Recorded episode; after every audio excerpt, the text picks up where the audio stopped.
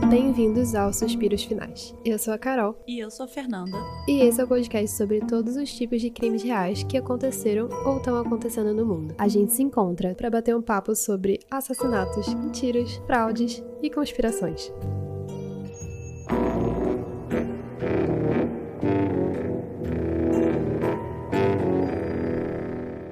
Olá, gente! Hoje a gente vai encobrir um caso que eu não tenho nem o que dizer. Carol, você tem alguma coisa a dizer? Cara, eu tenho muito pouco a dizer sobre esse caso. Não fica muito a dizer porque é tanta coisa acontecendo que é complicado, gente. Pelo nome do episódio, vocês já devem ter uma noção se vocês já ouviram falar sobre a Kat Torres ou Kat e a Luz, Kate a Luz. Eu vi várias versões. Se você já ouviu esse nome, você vai saber um pouco do que a gente vai falar. Se você não sabe, ela tem estado presente assim na mídia recentemente, já que ela foi presa. A nossa ouvinte, a Maísa, mandou esse caso pra gente no Instagram. Eu pessoalmente não sabia desse caso. Quando fui pesquisar, gente, Menschen. Imperdível. Eu já tinha visto, acho que no TikTok, o vídeo da Yasmin Brunet negando que ela tinha traficado não sei quem. Aí era isso que eu sabia do caso. Eu fiquei, gente, quem tava achando que a Yasmin Brunet tava. Então, aí eu sabia essa parte. Esse caso eu não pesquisei tantas coisas, mas o que eu pesquisei, eu entrei sem saber muito e eu saí continuando sem saber muito, porque nada faz muito sentido. E até agora a, a Kátia Luiz foi presa, né? Mas a gente não sabe exatamente o que, que ela fez, né? Assim, temos acusações, ela não foi julgada nem nada. Se você não tá entendendo nada porque você não ouviu falar dessa história, não se preocupe. Acho que o primeiro dia inteiro que eu pesquisei sobre esse caso, eu não consegui entender porra nenhuma. Eu não sabia o que, que estava acontecendo, nada fazia sentido, era nada com nada. Tinha coisa que eu achava que era zoação e eu descobri que é verdade. Verdade não, mas é uma coisa feita seriamente, com o intuito de ser sério. Fica com a gente, confia que no final você pode pelo menos entender, talvez, um pouco, uma parte. Eu juro que eu tentei fazer sentido nesse roteiro, mas é complicado. Como a gente sempre fala, se vocês tiverem sugestão de caso pra gente cobrir aqui no podcast, pode mandar pra gente lá no Instagram, suspirospodcast. A Maísa fez isso, nós vamos cobrir agora esse caso. Obrigada, Maísa. Existem outras pessoas que também já mandaram alguns casos pedindo pra gente, só que geralmente vocês mandam casos maiores que estão na nossa lista. Não se preocupem, em algum momento a gente vai cobrir, só que são casos maiores, com muito mais material, muito mais pesquisa, então a gente precisa de um pouco mais de tempo para cobrir os casos de forma digna, assim como a gente fez com o Jeffrey Dahmer, que também é um caso enorme, com muito material, muita pesquisa. Os casos que vocês estão pedindo até agora, a maioria são nessa vibe, então a gente precisa de um pouco mais de tempo. Mas não se preocupe, a gente vai chegar lá. Ah, e hoje também saiu o Spotify Wrapped e vários seguidores marcaram a gente falando que a gente tava ali no top 5 de podcast, então eu queria agradecer essas pessoas. E se a gente esteve no seu Spotify Wrapped e a gente não sabe, por favor, mande pra gente no Instagram ou em qualquer lugar que ficaremos muito felizes de saber. Sim, eu abri aqui e eu fiquei muito surpresa com alguns detalhes também, alguns dos números. Estamos muito, muito felizes. E é isso, compartilha com a gente porque a gente tá amando ver tudo isso, gente. Agora, vamos falar sobre o caso de hoje. É um caso de uma brasileira que saiu de Belém pro mundo para voltar deportada pro Brasil e agora ela vai ser presa. No caso, ela já tá presa, prisão preventiva, provavelmente vai ser presa maneiro, assim. Esse é o nosso primeiro caso brasileiro? Eu acho que é. Caramba! A gente tem um caso do estripador de Havel, que é alemão, mas acabou no Brasil. Ele acabou em Salvador, mas esse é o primeiro 100% ilustre brasileiro. Quer dizer, 100% não, porque como a gente vai ver, ela vai para os Estados Unidos e ela começa as atividades criminosas dela nos Estados Unidos, mas é a primeira brasileira estreando. Eu confesso que eu tenho um pouco de medo de cobrir caso brasileiro e Katia Luz e as amigas dela me mandarem vídeos nos stories me marcando, me chamando de desgraçada, alguma coisa assim. Amiga, não existe publicidade ruim. É verdade. Gente, alguém lembrava quem era Jasmine Brunet? Eu sim. Ela é famosa no Brasil. Ela é famosa, Que ela mas... namorou o Gabriel Medina e tem uma treta sim. do Gabriel Medina com a mãe e ela e não sei o quê. Eu lembro que eu vi alguma coisa sobre isso. Mas a questão é, ela não fica na sua mente, assim. E agora ela volta na nossa mente, porque do nada estava sendo acusada de tráfico humano, de coordenar um esquema de prostituição nos Estados Unidos. Então... Tem umas pessoas que são famosas por motivos muito específicos, né? Tipo, ela é famosa por ter um cabelo bonito. E é isso. Tipo assim, ela é atriz, mas... A mãe dela era famosa. Tá, mas quando você pensa em Yasmin Brunet, tá, você pensa Luísa Brunet e você pensa o cabelo dela. Bom, agora, deixando a Yasmin Brunet em paz, porque ela também ficou perturbada depois desse caso. Agora vamos focar na Kat. Kat. Nascida Catiúcia Torres Soares em 24 de outubro de 1992, Kat Torres veio de uma família muito simples de Belém, onde ela morou por pouco tempo e já começou a se mudar. Ela falou que se mudou várias vezes dentro do Brasil, até que ela chegou no Rio de Janeiro aos 15 anos para começar a sua carreira de modelo. Ela diz que a mãe que tinha essa ideia que de que ela tinha que trabalhar como modelo para conseguir dinheiro e ela seguiu essa ordem com sucesso. Se você já viu alguma foto da Kat ou alguma coisa sobre ela visualmente, ela foi uma modelo, ela ficou muito, muito bem sucedida. Ela atingiu um nível internacional bem rápido, ela trabalhou com várias marcas de grife. Isso um é verdade? É, é. Tem certeza? Sim. Que eu vi isso, mas, tipo assim, quais marcas que ela trabalhou? Ninguém fala. Só falam assim, trabalhou pra várias marcas. Fez vários trabalhos. Quais? Eu não procurei isso a fundo porque era meio secundário, né? Já que ela não é mais modelo, porque ela virou coach. Mas eu vi gente falando que ela desfilou até, tipo, Victoria's Secret. Duvido. Fez, sei lá, campanha Gillette. Teve coisa L'Oreal também. Não lembro, mas ela era modelo, de verdade. Teve carreira internacional. Ela morou por um tempo em vários países. Morou na Europa, morou nos Estados Unidos, que foi onde ela acabou no final. E enquanto ela tava na Europa, se não me engano, ela falou isso numa entrevista com a Mauri Júnior. Gente, eu tive que ver entrevista com a Mauri Júnior. Esse é o nível que eu cheguei pra essa pesquisa. Lá ela fala que, se não me engano, ela tava morando em Paris por um ano na época, quando ela foi pega pelos paparazzis dando rolê com o Leonardo DiCaprio. E aí surgiram os boatos de que ela era a nova namorada do Leonardo DiCaprio na época. Isso eu não lembro quando era, qual era esse ano, mas. Cara, é porque essa história de ela era uma modelo internacional super bem sucedida me deu uma energia meio Casey Anthony trabalhava na Universal e era, sei lá, gerente do parque. Não, nesse caso, ela não mentiu essa parte. Nessa parte, ela era de fato. Saíram essas fotos dela, no, sei lá, numa boate, alguma coisa assim, do lado do Leonardo DiCaprio. Então, ela começou falando, inclusive até com jornais brasileiros, que a relação com ele era incrível e tudo mais. Mas depois de um tempo, a assessoria do Leonardo DiCaprio chegou e falou: gente, isso não aconteceu, isso não é verdade, eles não estão namorando. E aí, nisso, ela mudou toda a história e começou a falar que então foi um tabloide inglês que começou a falar que ela tava namorando com o Leonardo, mas isso não era verdade, eles eram só amigos e fez sentido porque tem fotos deles literalmente um do lado do outro. Eles eram parte meio que no mesmo grupo de amigos, mas nada romântico, nenhum envolvimento além. E ela não parou aí, ela também disse que isso foi por escolha dela. Ela falou que ela era amiga dele? Sim, depois que a assessoria dele, assessoria ou pessoas próximas dele, eu não lembro exatamente, mas falaram, não é verdade, ela não é namorada dele. Ela começou a falar, não, gente, isso aí foi invenção. A gente só é amigo, de dar rolê no mesmo grupo. Alguém viu a foto e começou a especular em cima disso. E ela disse que também foi escolha dela, porque na entrevista com a Mauri Júnior, ela fala que ele quis, mas ela falou que a voz disse pra ela que não era pra ela ter nada com ele. Realidade. Provavelmente é uma daquelas situações que promoters de balada, principalmente gringa e tal, chamam modelos, assim, mulheres bonitas pra entrar na balada e ficar lá de graça, beber de graça, não sei o quê, pros homens frequentarem as baladas. Enfim, pra gastar dinheiro, né? Provavelmente era meio que essa situação, algo análogo a isso. Eu duvido que ela era do mesmo grupo de amigos que o Leonardo DiCaprio. Tipo assim, simplesmente não. Assim, eu não sei. Eu também não sei em quais rolês que o Leonardo DiCaprio vai. Vai ver, ele tava no final do grupo, tipo, sabe, a conexão, assim. Vai ver, ele tava num final e ela tava no outro. Ela era, sei lá, aleatória, que tava ali de rolê e aí ficou parte do grupo, mas não sei. Não é relevante, honestamente. Assim, é relevante pro fato de que isso fez esse burburinho, né? Botou o nome dela aí no jornal, botou o nome dela em revista tudo mais. E ela falou, né? A voz disse pra ela que Apesar dele querer, a voz disse que não. E assim, nós somos introduzidos à protagonista dessa história, a voz.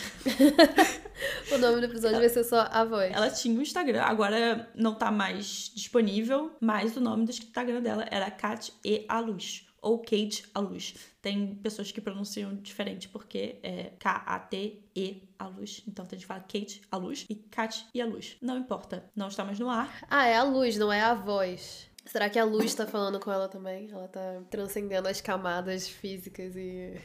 Amiga, ela passou por todas as camadas metafísicas, físicas, quânticas, espirituais, psicológicas, tudo. Como eu disse, ela tinha um perfil no Instagram, Kat e a Luz. Que importa é, tem essa voz. Essa voz, pelo jeito, tava na vida dela de sempre. Realidade, esquizofrênica. Sim, provavelmente. Porque é a única coisa que explica metade das coisas que eu vi. Essa entrevista que eu falei que ela deu pro Amaury Jr. foi uns 5 anos atrás, mais ou menos, lá em 2017. E na época ela dizia que ela tinha 24 anos, o que faria com que ela tivesse 29 hoje em dia. Mas a gente sabe que isso é mentira. Ela mentiu a idade dela, hoje em dia ela tem 33, então na época ela tinha 28. Acho que a parte mais chocante disso é que a Mauro Júnior ainda tinha um programa de TV em 2017. Gente, eu jurava que isso tinha acabado quando? 2003. No máximo. Pois é, ainda tinha e ela tava lá, porque acho que foi logo depois do lançamento do livro dela, porque eles estavam falando bastante sobre o livro, e aí ela estava contando a história dela com a voz. Ela cresceu com a avó dela, levando ela em médiums, que ela sempre ouviu essa voz, assim, falando com ela, mas ela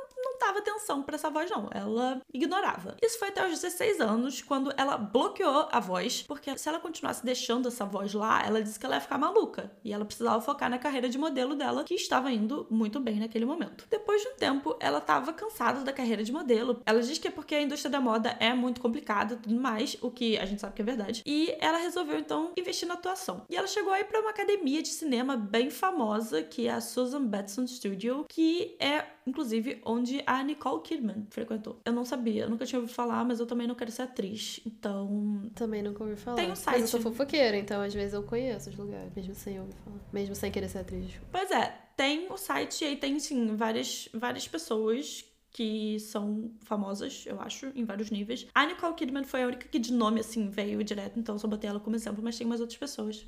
Aí eu não sei exatamente como que ela tava fazendo isso tudo, porque eu sei que esse estúdio aí é em Nova York, mas aí ela também disse que foi para Los Angeles para investir na carreira. Eu não sei se isso foi depois que ela terminou esse rolê em Nova York e ela foi para lá, ou o que aconteceu, mas eu sei que ela disse, conversando ali com a Mauri Júnior, que ela foi para Los Angeles para investir nisso e ela teria inclusive conhecido todos os produtores, diretores e tudo mais, mas que no final das contas eles só ficaram como amigos, porque não era a vibe dela. É, que ela não quis, né? Mas eles queriam, mas ela não quis. Nesse tempo todo, apesar dela negar essa voz que tava lá na cabeça dela, ela diz que também, em todos os lugares que ela ia, médiums sentiam essa energia dela. Energia, ou sei lá, essa vibe que emanava dela. Ela diz que eles paravam, assim, ela na rua para falar: cara, você tem que trabalhar com isso. Esse é o seu dom, você tem que fazer. Mas ela não queria. Ela disse que ela fugia disso, que ela não queria nada tipo assim, trabalhar, trabalhar com isso o quê? Imagina alguém para você na rua, você tem que trabalhar com a voz, cara. Tem que com a voz que tem na sua cabeça. Ela diz que médiums viam, sentiam essa energia, paravam na rua para falar, cara, você tem que trabalhar com isso, é o seu destino. Ela falava não, não, não, porque ela também dizia que ela odiava contato assim com gente, então ela não queria nada disso. Ela não queria trabalhar com gente, ela não queria trabalhar com a voz, ela queria trabalhar com nada. Mas, eventualmente, ela viria a trabalhar com isso. Um adendo que a gente tem nessa história de Los Angeles, eu não sei se foi antes, durante, depois dessa história dela querer ser atriz e ainda tentar e ter esse contato com todos os diretores e produtores de Los Angeles, é que ela passou a fazer parte de uma comunidade que toma ayahuasca constantemente. Isso responde algumas perguntas? Na nossa gravação original desse episódio, a gente compartilhou algumas informações equivocadas e rasas sobre o ayahuasca. E uma nossa seguidora chamada Fernanda também, a Fernanda Sales, é uma consagradora do ayahuasca e ela teve a gentileza de contar pra gente um pouco mais sobre essa experiência e um pouco mais aprofundadamente do que, que se trata todo esse universo e o que, que é o chá. Então, sem mais delongas, o chá de ayahuasca é feito a partir de raízes e cipos originários do Peru e com o tempo foi se expandindo pelo mundo. O chá tem uma textura um pouco mais grossa do que um chá tradicional e um sabor forte, meio terroso. Enfim, é um chá forte e por isso pode causar náuseas. O vômito depois da consagração não é chamado assim de vômito. É dito que é feita uma limpeza. E não é todo mundo que faz essa limpeza e vai depender muito de pessoa para pessoa, essa questão tanto da limpeza como a vontade de ir ao banheiro. Nenhuma dessas limpezas é descontrolada. Você consegue levantar, sentar, dançar, fazer tudo. Só que como essa limpeza pode vir a qualquer momento, é recomendado que você fique com um balde ao lado durante toda a cerimônia. O chá de ayahuasca também é usado nas consagrações do Santo Daime, mas o Daime é um ritual diferente. Quando você fala que você vai numa consagração de ayahuasca, é uma coisa e Santo Daime é outra. A frequência de tomar o chá também depende da necessidade de cada pessoa, porque os benefícios são sentidos por bastante tempo no corpo e na mente. A Fernanda disse que ela, por exemplo, toma a cada seis meses, Mas tem gente que consagra toda semana, tem gente que faz microdosagem diária, e enfim, depende muito como essa medicina trabalha em cada um. E ela é muito expansiva, não é para curiosos e quem quer assim uma vibe, uma onda, uma brisa. Ela é sagrada e é tratada com respeito. E para Fernanda, ajuda bastante com enxaqueca e ela parou de precisar tomar remédio controlado para essa dor. O ayahuasca é sim um psicoativo e o trabalho muda em cada pessoa porque depende da vivência dela, experiências, traumas e tudo mais. Então, na percepção da Fernanda, o consagrar é único e por isso é difícil descrever o que acontece com cada um, principalmente descrever para alguém que nunca consagrou. O ayahuasca realmente pode mudar a vida de uma pessoa. Hoje a Fernanda se sente uma pessoa muito melhor, mais alinhada com seus propósitos e não tem nada a ver com a religião. Inclusive, o ayahuasca aceita todas as crenças, o espaço é universal. Para cada consagração existe um preparo e, como a gente está falando de um chá poderoso, o uso de medicamentos, sexo, consumo de carnes industrializados, álcool, drogas durante uma semana antes da consagração pode afetar a experiência. Se você está curioso e quer saber mais sobre o ayahuasca, a Fernanda nos indicou alguns perfis no Instagram que são referências que dão mais informações. O primeiro é do Instituto Nhanderu, o arroba é arroba Nhanderu Xamanismo, e o segundo é o Rancho da Floresta. Ela também indicou a série A Indústria da Cura, da Netflix, onde no quinto episódio eles falam sobre o ayahuasca. Eu já tinha assistido essa série, no caso, é uma série que fala sobre vários tópicos diferentes, um em cada episódio, e é bem interessante, eu recomendo também. E é isso, a gente queria agradecer mais uma vez a Fernanda por toda a paciência e toda a didática dela em tentar passar um pouco da experiência dela e um pouco do conhecimento dela sobre o assunto pra gente. A gente espera que esse relato em primeira mão de alguém que consagra e que tem essa vivência tenha adicionado algo a mais ao episódio. E sem mais delongas, vamos voltar pra história. Obrigada, Fernanda. Dessas viagens tomando ayahuasca que ela diz que ela chegou a falar com Jesus Cristo, em quem ela nem acreditava, mas ela foi e falou com ele. E lembra que ela falava que nunca queria trabalhar com a voz, que a última coisa que ela queria fazer era trabalhar com a voz, essa mediunidade dela. O tempo passou,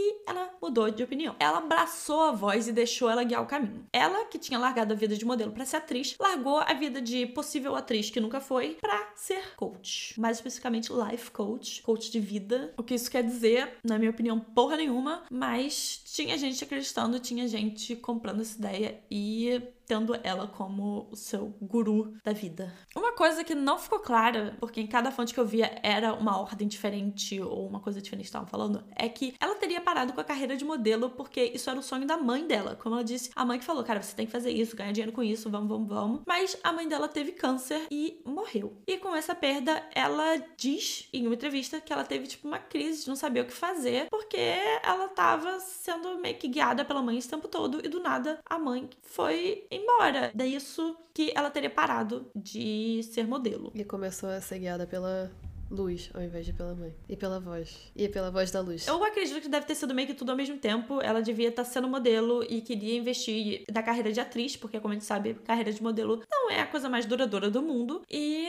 no meio disso, eu acredito que talvez tenha coincidido com o momento que a mãe dela morreu e ela ficou meio perdida e começou a rever tudo. E junto com eu acho que o que ela reveu tudo disse para ela trabalhar com a voz. Não sei, é o que eu acredito. Eu revi todos os meus conceitos e eu decidi trabalhar com a voz. Sim. No meio e junto disso tudo, ela escreveu um livro chamado A Voz, uma história de superação, crescimento espiritual e felicidade, que foi lançado em 2017, um pouco antes dessa entrevista com o Amaury, e já que o ponto todo dessa entrevista era o livro. Ela diz que escreveu o livro todo em transe, essa voz vem para ela quando a voz quer, e aí nisso saiu o livro. A voz adentrou a mente dela e assim saiu um livro inteiro. Além da voz, ela diz também que fala com alienígenas Inclusive, eles foram parte assim da edição do livro. E ela diz que um dia ela tava lá no laptop dela com o livro aberto. Eu não sei se ela estava escrevendo, porque eu não sei se a voz estava falando com ela naquele momento ou se ela estava só dando uma editada. Mas ela disse que do nada, 60 páginas do que já estava escrito foram criptografadas e viraram asteriscos e automaticamente foram todas deletadas. Ela tentou recuperar, mas ela não conseguiu. E aí ela entendeu que eram os aliens dizendo que não era para ela publicar aquilo porque o mundo não estava preparado para ouvir essa mensagem. Agora a questão é: como é que alguém vem de modelo famosa, suposta namorada do Leonardo DiCaprio, para escritora de um livro escrito de forma médium? É uma transição meio curiosa, porque você não vê muitos modelos virando escritoras assim. A Gisele Beach tem um livro, todo mundo tem livro, todo mundo quer fazer dinheiro. Tem linha de skincare, tem linha de não sei o que. Você vai falar que a Gisele Bündchen é uma modelo normal. É só uma modelo. Não, mas assim, as pessoas hoje em dia querem ganhar dinheiro em cima de nada. Seja, qualquer coisa que dê pra vender, o povo tá fazendo. Sim, eu sei, óbvio. Mas, assim, você não vê uma modelo aleatória que a gente nem sabia que era uma modelo, não era nem entre as modelos conhecidas, assim, fazendo um livro e dando certo. Porque, assim, que editora vai querer botar aí um livro de uma modelo que ninguém nem sabe quem é. Eu acho que o dando certo é uma aspa. Sim. Livro por Torres, vírgula, Cat. Os reviews. Gostei bastante do livro. Ele tem ensinamentos bem importantes. Só dei quatro estrelas porque você tem que estar atento para não se perder no enredo. Cara, que enredo! A forma que ele foi escrito me parece descer bem espontâneo, o que me faz achar É. ele bem verdadeiro. Se você gosta, se você gosta de assuntos ligados à energia, aprendizado e acredita que existe uma força maior e que nada é por acaso e sim aprendizado, indico a leitura. Já sigo a Kátia há muitos anos e ainda assim me deparei com detalhes da vida e personalidade dela que nunca sequer imaginei. O livro é daqueles que prende sua atenção e que desperta todos os sentimentos possíveis pela personagem. Todos.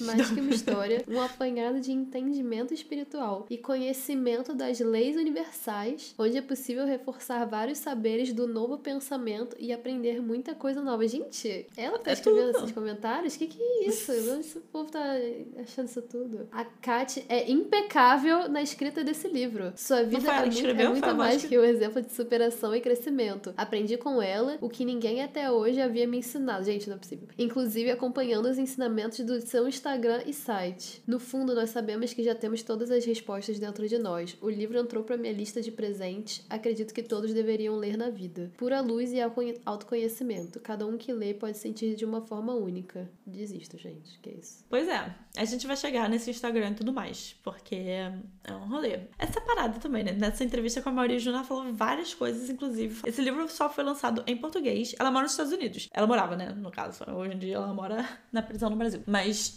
ela morava nos Estados Unidos e ela falou que ela quis, ela quis só lançar o livro em português, porque Toda a base de seguidores dela fala português. não, porque ela dizia que ela tinha clientes também nos Estados Unidos e até na França. Ela tinha uma cliente que era da França e aí o Amari Júnior perguntava pra ela: Ah, mas então você fala francês? Ela fala: Eu falei. Aí ele fala: Ué, como assim? Aí ela fala: Não, é porque quando a mulher tava falando, eu estava entendendo tudo, mas eu não sabia falar de volta. Certo. Eu não sei o que dizer. E aí, nisso que ela falou que ela só escreveu o livro em português porque ela não queria, assim, vizinhos, pessoas próximas dela sabendo as histórias que estavam ali, porque ela dizia que tinham histórias muito, muito pessoais, muito particulares dela. E então ela não queria, assim, eles sabendo de, de coisas tão privadas dela. Então ela só divulgou para o público, digamos, pelo menos a população brasileira, 200 milhões de pessoas, público menor. Pouca gente. É, mas enfim. Como eu disse, tudo faz sentido. Como vai de modelo para escritora? Dando entrevista na Mauri Júnior. Transição. Como que isso acontece? Acontece que a Kat tinha a mente pro negócio e o negócio era ganhar dinheiro, não importa como isso fosse. Quando ela tava lá naqueles meios de boato do não namoro com o Leonardo DiCaprio, ela criou um Instagram de meme chamado Coisas da Kat. E lá ela postava várias fotos meio acabada, não acabada, mas assim, se ela tava com alguma maquiagem era bem pouca e eram umas fotos que ela tava com uma cara assim meio cansada, não tava toda produzida nem nada. E ela tava fazendo com essas fotos uns memes assim, sabe aquele meme bem classicão que era só tipo um texto em cima, um texto embaixo e esse era o meme? Tipo Nine Gag, assim. É, é, nessa vibe. E aí eram umas fotos dela meio assim, sei lá, com cara de muito cansada, sei lá, jogada no chão, assim, com um texto falando segunda-feira e eu já tô assim, não sei. Esse é um exemplo que eu tirei aqui da minha cabeça. Eu não peguei nenhum direto de lá, mas eram umas coisas assim, coisas da vida, coisas banais. E aí tinha foto dela, assim, jogada no chão, então exausta, cansada. Nada demais, mas fez muito sucesso. Ela chegou a 2 milhões de seguidores nesse perfil e ela ficou conhecidinha na época. Eu pessoalmente não lembro de nenhum desses memes, mas eu acredito que tem gente aqui que provavelmente vai se lembrar, ou se quando procurar vai conectar assim, porque aparentemente ela ficou famosa na época, assim, 2 milhões de seguidores é relevante. Muita gente compartilhava e tudo mais. Será que não era comprado, não? Esses seguidores? Cara, eu não sei, porque dizem que ela ficou conhecida. Gente, eu nunca vi essa mulher na minha vida. Eu tenho uma teoria. Eu não sei se isso foi estratégico ou não, mas as fotos que ela tá no meme, como o cabelo dela tá, essa não maquiagem dela e a roupa que ela tá, que é tipo meio que uma túnica, assim, tipo um vestido assim meio larguinho, assim, branco, sei lá. Nada demais, tipo, tudo bem neutro. Essas fotos, todas parecem ser o mesmo cenário, assim. Ela tá com a mesma cara, mesma maquiagem, mesmo cabelo, tudo tem fundo preto e é também a mesma vibe que tá na capa do livro dela. Então, eu acho que todas as fotos foram tiradas no mesmo ensaio, que foi para esse livro. E aí, aproveitando que ela tava ali, né, com o nome dela na boca do povo por causa do Leonardo DiCaprio, ela criou essa página para também impulsionar. Mas Além dessa página de meme, ela também tinha um segundo perfil, que é o que hoje está se dispenso, que era chamado o Cat e a Luz, que era onde ela postava os textos que ela dizia que era o que a voz mandava para ela, e ela só escrevia tudo naquele perfil, e aí tinha as fotos com tudo escrito, com o que a voz estava passando, dos ensinamentos e tudo mais. Essa página tinha, obviamente, muito mais seguidores, né? não surpreendentemente. Tinha gente que tava adorando, mandando mensagem, assim, se consultando com ela, e também tinha gente que tava ali duvidando, falando cara, você tá falando um monte de coisa aí, mas você mesma não faz. Aí ela justificava falando que isso não era ela escrevendo. A voz mandava mensagem para ela porque às vezes a voz também tava dando um ensinamento que a própria Kat tinha que usar. Ela não era perfeita. Será que a voz mandava ela fazer os memes? Tipo, vai falar, cara, esse meme vai ser muito engraçado. Criei, vou botar nossa Cara, se a voz é a esquizofrenia de que foi engatilhada quando ela tomou, eu acho que é uma vez por mês, por sei lá quanto tempo, possível. Aí ela falava que ela mesma não era um projeto completo, que a voz também estava ajudando ela mesma a se desenvolver. E, enfim, não sei como, não estava ali observando, mas essa coisa toda evoluiu e ela começou a oferecer cursos por valores mensais de 73 reais ou plano anual básico de 700 reais. Pô, tá barato, né? Era uma plataforma que ela tinha com todos os conteúdos dela. E além disso, porque é óbvio que não vai parar aí, ela também oferecia consultas particulares com ela por fora. Nessas consultas valor ia bem ah, é porque ela curava AIDS na consulta dela, não era isso? É, ela disse que nunca curou AIDS, porque ninguém foi para ela com AIDS para ser curada, mas que ela já evitou que pessoas pegassem AIDS. Ela já curou câncer. Ah, certo, certo, certo. A AIDS ela só evitou que as pessoas pegassem. Tipo, ela deu uma camisinha pra alguém na rua. É. a voz me disse para você usar. Se fosse isso que a voz tava falando, tava ótimo, né? Apoia essa voz. Enfim, nesse site que agora já tá fora do ar, eu tentei achar tudo isso, mas não consegui. Inclusive, uma boa parte do que eu tô falando, dessas coisas que agora não estão mais no ar, como o Instagram dela e o site, eu consegui através de algumas fontes. Tem, por exemplo, um perfil no Instagram, que é hora que tem relatos das vítimas dela, que se chama Vítimas da Voz, tudo junto no Instagram. E ali tem relatos, tem vítimas que conversaram com o pessoal que coordena esse perfil. E aí tem print das conversas conversa delas falando, elas contando o que, que aconteceu, qual foi a experiência delas. O print, no caso, foi autorizado. Além de outras coisas. Também tem muito conteúdo que a gente achou no vídeo que o Jean Luca fez. Ele fez um vídeo de uma hora sobre o caso. E aí ele tinha muito print de, de coisa tipo story e tudo mais que eu não consegui achar em lugar nenhum. Esse Instagram, o Vítimas da Voz, tem alguns prints, mas não muitos. E aí, nesse vídeo do João Luca, tinha alguns a mais que eu também consegui ver. Então, esses dois são boas fontes. O vídeo do João Luca tem muitos dos vídeos, inclusive, que as meninas fizeram, porque elas viviam fazendo live e tudo mais. A gente vai entrar nessa parte, mas depois, se você quiser ver tudo ali cara a cara, sem ter que ficar procurando elas em mil sites e um monte de vídeo desconexo, o João Luca botou tudo numa ordem bem bonitinha, bem compreensível, muito bem feito. Então, vai lá ver depois, se você estiver interessado. Como eu disse, ela tinha esse material todo no site, se você assinasse, você tinha acesso. Além disso, essas consultas que ela fazia, que eram particulares, ela fazia pelo Skype e durante essas chamadas ela diz que ela entrava em contato com a voz para ajudar essa cliente a superar o problema que ela estava passando, ou seja lá qual esse problema fosse. E quando eu digo seja lá qual esse problema fosse, é literalmente qualquer problema. Não importava o que você chegasse lá para falar com ela, ela ia falar que sim, sim, dá para dar um jeito. Você quer emagrecer, você quer um emprego melhor, você quer ganhar mais dinheiro, você quer um marido, você quer sei lá o quê. Ela ia dar um jeito. Não se preocupe. E por algum motivo, a solução sempre era ir pros Estados Unidos trabalhar para ela. Não sei porquê. Tem uma influenciadora que é muito zoada. Ela fala muito sobre ah, é autoconhecimento, autoajuda, umas coisas assim. Aí ela escreveu um livro também. E daí tudo que perguntavam pra ela no Instagram, ah, eu tô muito mal, eu tô pensando em suicídio, sei lá, umas coisas assim. Ela, eu acho que você devia comprar o meu livro. E, tipo, não é fácil comprar o meu livro. Depois você vê. Gente, marketing é tudo.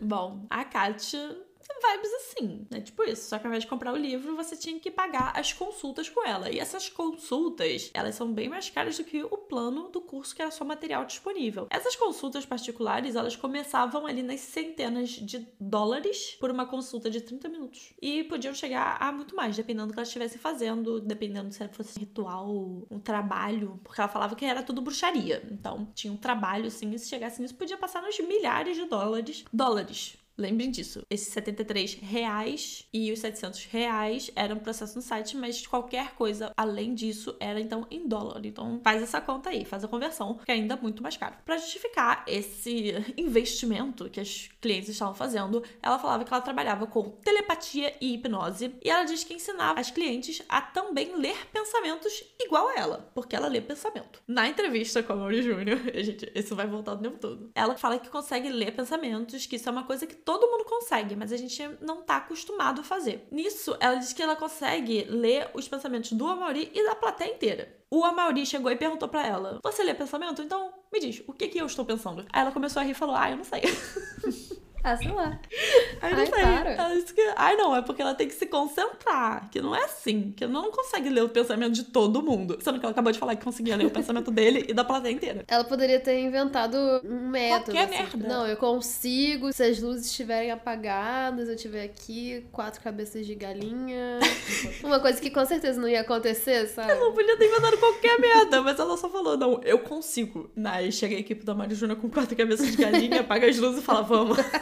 Estou precisando de audiência, minha filha. Começamos bem. Daqui pra frente, gente, só piora. Ela usava essa história toda de superação, de ter vindo de uma família super simples no Pará e acabando como modelo morando em Manhattan, como parte de convencimento para os seguidores dela, incluindo as histórias de superação como traumas de relacionamentos, a retirada do seio e a morte da mãe dela. A morte da mãe eu já falei, e essa história da retirada do seio não tem nenhum jeito de eu confirmar, mas ela diz que ela teve uma bactéria, foi uma coisa seríssima que ela quase morreu, que ela teve que tirar praticamente o seio inteiro, mas deu tudo certo, ela se recuperou e conseguiu fazer também uma reconstrução construção. Lá no Facebook dela, a única rede social que eu consegui achar que ainda tá ativa, além do canal do YouTube dela, que também tá ali, você pode ouvir os mantras dela, as mensagens, tudo mais. A gente vê vários posts sobre rituais, feitiços, de como afastar as energias negativas, de como se proteger dos ataques psíquicos de pessoas maldosas. Mas também tem texto em que ela diz que são a voz que está canalizando ali por ela e mandando tudo ali pro post. Como eu disse, uma questão interessante é que essas consultas que ela tava falando era assim, 800 dólares por 30 minutos de consulta, essas consultas particulares de bruxaria, e ela dizia que ela tava com tanta consulta que ela não tinha tempo nenhum, que a rotina dela tava super cheia. E isso tava atrapalhando ela um pouco também, porque ela tava querendo ter filho com o marido dela, mas não tava conseguindo, porque tava muito estressada e tudo mais, isso não é bom para quem tá querendo engravidar. E aí nisso, ela teve uma solução que foi começar a empregar essas seguidoras dela que estavam fazendo umas consultas e tudo mais para dar uma ajuda e aliviar a rotina dela. Primeiro veio a Desirê, eu vou falar dela já já, mas eu vou primeiro falar da Letícia, que inclusive aparece no vídeo do banho alienígena. Eu sei que eu tô citando esse vídeo várias vezes sem contexto nenhum, mas não existe contexto. É literalmente só um vídeo em que parece que elas estão drogadas, honestamente, que elas não falando nada com nada. A Letícia mesmo tem uma hora que ela tá com uma taça assim de vinho, tem uma hora que ela tá literalmente olhando assim pra taça como se a taça fosse um celular e estivesse tirando selfie. Então, a Letícia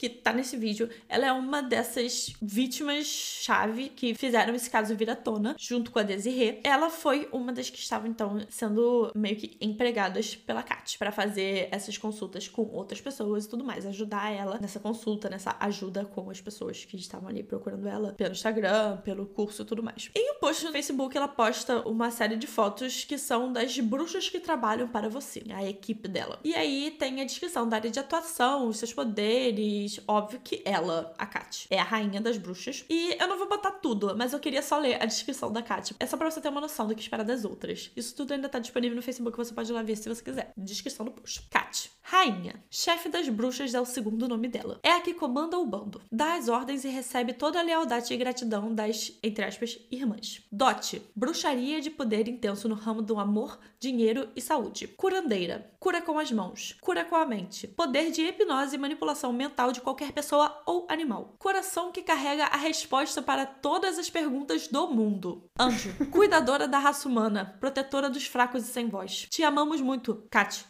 Tudo em caps. O nome dela sempre aparece em caps. A Kat é uma ferramenta importante para a mudança planetária. Ela é a chave para a nova era de melhores humanos. Mas tá, ela é bruxa, não sei o quê, mas ela aprendeu essas coisas com alguém, ou ela só a voz desenvolveu dentro dela e isso. A voz Entendi. mandou conhecimento. Como eu disse nesse post, também tem a distinção das outras bruxas, inclusive a Letícia e a Desirê, e também mais umas outras. Inclusive, Desirê aparece lá só como D, porque ainda estavam vendo qual ia ser o nome de bruxa dela. E aí tinha uma outra que.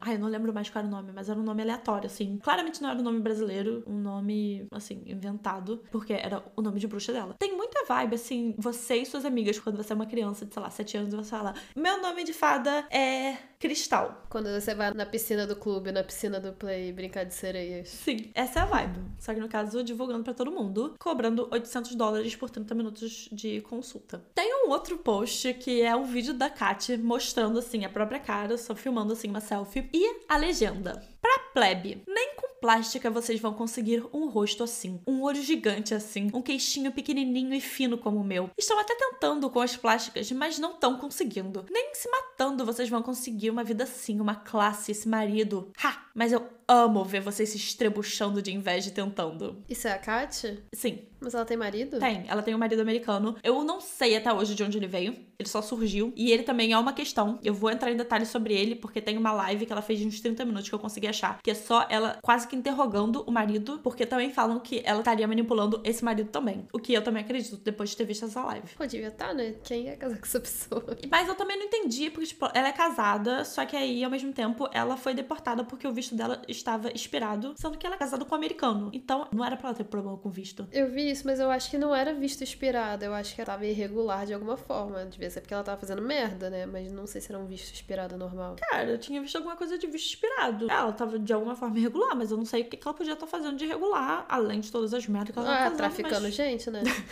mas eu não sei o quanto que eles estavam envolvidos, né? Não sei eu não terminei aquela legenda, porque agora vem a melhor parte. Eu acabei de falar, né, que ela tava falando para a plebe que nem com plástica vocês iam conseguir um olho gigante, um queixinho fino e pequenininho. Coraline, assim, um olho gigante. Eu não quero um olho gigante, não, mesmo. Aí ela falando que nem se matando vocês iam conseguir, que tem gente tentando com plástica, mas não consegue. E aí, depois dessa primeira parte, vem a segunda parte, tudo em caps, tá? Vocês têm que imaginar, eu não posso gritar agora porque são 2h30 da manhã, então, pela minha permanência nesse prédio e não ter os meus vizinhos me matando amanhã, eu não vou poder gritar, mas imagine que eu tô falando tudo gritando porque tá tudo em caps. Para os meus seguidores anjos e leais, vem na consulta comigo que eu faço você conseguir tudo isso. O rosto perfeito, o corpo magro, a vida, o marido hipnotizado, a classe, o dinheiro, tudo. E agora a versão bruxaria. A gente faz você conseguir. Você nem precisa fazer nada por isso. É só pagar. Por 500 dólares você vai começar a ganhar o mundo, entender o que é poder de verdade nas suas mãos. Exclamação, exclamação, exclamação, exclamação. Não, o bom é que assim, a plebe está se matando para conseguir o queixinho fino, está tentando com plásticas, vai no Dr. Hollywood, vai em todo mundo, mas ninguém é capaz de dar aquele queixinho. Mas se você pagar 500 dólares para ela, ela vai te dar aquele queixinho. Não é nem que assim, ah, você paga 500 dólares, mas você tem que fazer um curso e se aplicar e ser a melhor das bruxarias. Não, é só pagar. Só isso. Pô, então por que, que a plebe não paga? A cirurgia plástica costuma ser um pouquinho mais que 500 dólares, né? Plebe não tem 500 dólares, esse é o problema problema, sabe? Porque depois a gente vai entrar nisso, ela vai falar também. Ela odeia pobre. Ela deixa isso bem claro. A minha parte preferida também é o marido hipnotizado. continuando na série de posts incríveis da Cat. Durante o auge da pandemia, lá em 2020, a Kat chegou a postar nas redes sociais fotos íntimas com frases: Esse perfil é contra a quarentena e coronavírus é uma jogada de mercado. E por que, que ela tinha que estar nua ou seminua no post? Não sei. Pra dar um engajamento, né? Pra mensagem dela ser ouvida. Que agora que ela falou, a OMS vai tirar as barreiras sanitárias, entendeu? Porque eles não sabiam que a Katia Luz pensava assim. Ela falava que ela amava o corona e que ela era contra a quarentena. Ela disse que todo mundo tinha que enfrentar o vírus com coragem. E, além de tudo, ela também no final falou que corona matou foi pouco. É uma aspa, né? Em outras imagens também dela seminua, ela diz que todos os psicólogos deveriam ser presos e que as pessoas são burras. Bem generalizado assim. Nesse assunto, ela também diz que psicólogos são criminosos que enganam os pacientes, fazendo eles acreditarem que precisam de mais consultas e assim ficando nesse ciclo do psicólogo ganhando dinheiro, porque o paciente precisa de mais consulta. E depois eles ainda encaminham para um psiquiatra para a pessoa ter que tomar medicação. Então eles ainda estão beneficiando a indústria farmacêutica. Quando na verdade tudo que você precisa é a assinatura do meu conteúdo de 73 reais, mais uma Sim. consulta de 500 dólares. Assim, a gente não sabe se essa uma consulta vai ser suficiente. A gente tem que dar uma analisada, porque às vezes você tem que repetir essas consultas só para você ficar realmente muito forte e ser uma bruxa você também. É porque às vezes é uma consulta pro queixinho, uma consulta pra um olho grande. Aí se você quiser ter os dois olhos grandes, você, Aí você não pode ficar meio com a olha, né? Aí você tem que botar os você tem que pagar outra consulta. Ela diz que os conselhos dela são melhores do que os que quem tem formação na área que ela estiver falando, seja lá qual área. E que a sabedoria dela é um conhecimento que vem de antes da medicina existir. Que ela sabe é muito mais do que a medicina sabe. Na série de coisas bizarras que você acha, essa aqui ainda tá disponível. Eu não sei porquê, está no Facebook. É um print de um post que ela fez no Instagram. O post era uma foto que não dá pra ver, mas a legenda da foto está escrita. Tudo em caps mais uma vez, então imagine que eu tô gritando. Putin é um ser humano maravilhoso. Por favor, entendam. Ele é um velho amigo do meu ex-noivo, do livro e meu, chamado Arkady Rosenberg. Ele é uma ótima pessoa e tá apenas a tentar salvar o mundo dessas santas terroacaristas. Eu acho que ela tava querendo tentar falar terroristas, mas ela escreveu errado. Então saiu terroacaristas. Obama e Biden. Por favor, entendam. Por favor. Eu contaria mais se eu pudesse explicar pra vocês toda a verdade, mas eu já tô falando muito mais do que eu posso, correndo risco de vida. Por favor, entendam. Toda pausa que eu faço não é uma vírgula, não é um ponto. É exclamações, pelo menos três em sequência. Tem um outro post, mais uma vez, dela nua, dessa vez só numa banheira, com os cabelos cobrindo os peitos e espuma da banheira cobrindo as partes íntimas, com a legenda God is a woman and its name is Cat Torres Mencken. Mencken é o sobrenome do marido dela. Hashtag vamos abrir a igreja da Cat no Brasil. Hashtag aguarde. God is a woman and its name is Cat Torres Mencken. Quer dizer em inglês, Deus é uma mulher e o nome dela é Cat Torres Mencken. Só que tem uma questão, porque ela também escreve it's ao invés de her. Uhum. Porque em inglês você usaria o nome dela ou o nome dele. It, geralmente, você usaria, por exemplo, se você estivesse falando de uma coisa ou um animal, não de uma pessoa. Então, É pra confundir os vizinhos americanos dela, que ela não quer que saibam da vida dela. pois é, ela quer confundir. Tá sempre fazendo os mind games. Ela sabe de tudo, a voz contou. Ela sabia o que o Amaury Júnior tava pensando, ela só não quis expor todas as cartas dela no meio do programa ao vivo. Como eu disse, tem esse vídeo do banho de iniciação Deus alienígena em casa. Esse vídeo são as duas falando como fazer esse banho. Olá, divas alienígenas! Esse vídeo vai mostrar como vocês preparam um banho alienígena. A primeira coisa que a gente vai começar colocando bichinhos de borracha. Isso aqui é muito importante. Vocês vão jogando. Tem cupcakes, tem cachorro, muito importante. Vai jogando. Tem isso aqui que eu não sei o que é, eu não vou conseguir abrir, então acho que são sais de banhos, né? Gente. É importante jogar ele com a embalagem dele. Com a embalagem e tudo. Você vai pegar muitas balas E assim, detalhe, a gente não come doce. Então, Só no é só banho. A gente pega pela nossa pele no banho. A gente tá só três dias sem dormir. Agora, muito importante, nós vamos jogar. Como que chama isso daqui em inglês? Razors. Porque a gente é alienígena, a gente não se machuca, a gente não sangra. Então a gente vai jogar. Como se chama isso daqui em português? Lâmina, lâmina, lâmina de barbear. E aí, você vai pegar os ovos. Muito importante pro banho alienígena. Ovos, você vai sacudir, você vai jogar. Vai pegar essa bola, muito importante. Importante ser gold, tá? Porque o gold, ele traz a, a riqueza. Depois essa bola. Azul. Isso é azul, sabe cor que é isso? Purple. Rosa, purple. É porque E eu vejo essa- diferente. Muito importante, essa bola de futebol americano que a Nathaniel rasgou. Tudo sendo dentro do banho. A gente vai pegar e vai entrar dentro do banho, né? Tá pronta pra entrar? Ela também fala que não acredita em bancos, que ela não tem nenhum investimento nem dinheiro guardado e que tudo que ela precisa a magia manda pra Por ela. que, que ela cobra então o curso dela? Ela diz que tudo que ela recebe de dinheiro, ela está investindo pra continuar ajudando as pessoas, porque ela é uma pessoa muito boa. Ué, mas ela falou que não investe? Não, ela tá usando esse dinheiro pra manter ali essa ajuda pras pessoas. Mas a Luz não manda essa ajuda, não? Só manda ajuda pra ela, pros outros não manda. Amiga, você não tá em sintonia com a luz. Você não tá entendendo. Eu acho que você não está preparada pra entrar nessa nova fase da sua vida. Então, eu aconselharia você fazer um plano anual, ler o material e ainda fazer algumas consultas, porque eu acho que aí você pode se preparar, assim, mentalmente, espiritualmente, apta a receber essa ajuda. Eu acho que eu vou tomar um banho de lâmina antes pra ver se resolve, antes de eu comprar o curso. Pode ser, né? Gente, é tudo 100% aleatório. Tem vídeo que ela fala que a Letícia é a reencarnação da Joana Dark. E isso eu vi muitas fontes falando, mas eu não achei o vídeo em que ela fala isso. Mas ela fala também que o marido dela é a reencarnação de Jesus Cristo. Como eu disse naquele vídeo do Gianluca e também no perfil das vítimas da voz, a gente vê alguns prints que são uns stories que ela fazia com caixinha de pergunta. E aí as pessoas mandavam as perguntas e ela respondia.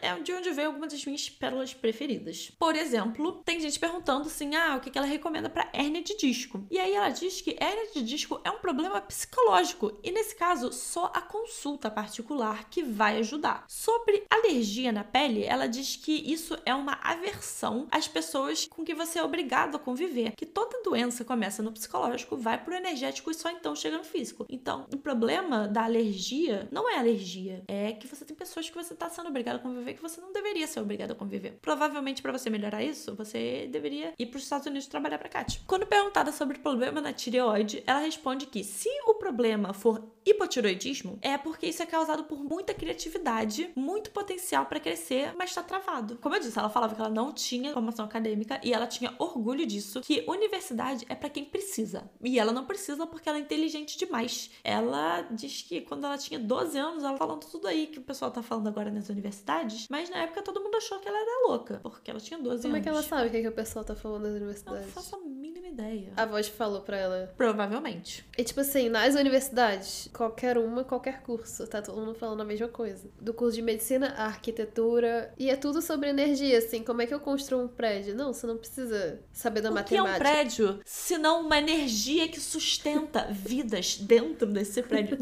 o que a Kat dizia é que o que ela tem de sabedoria dentro dela, ela poderia falar 10 anos sem parar e ainda não teria falado tudo.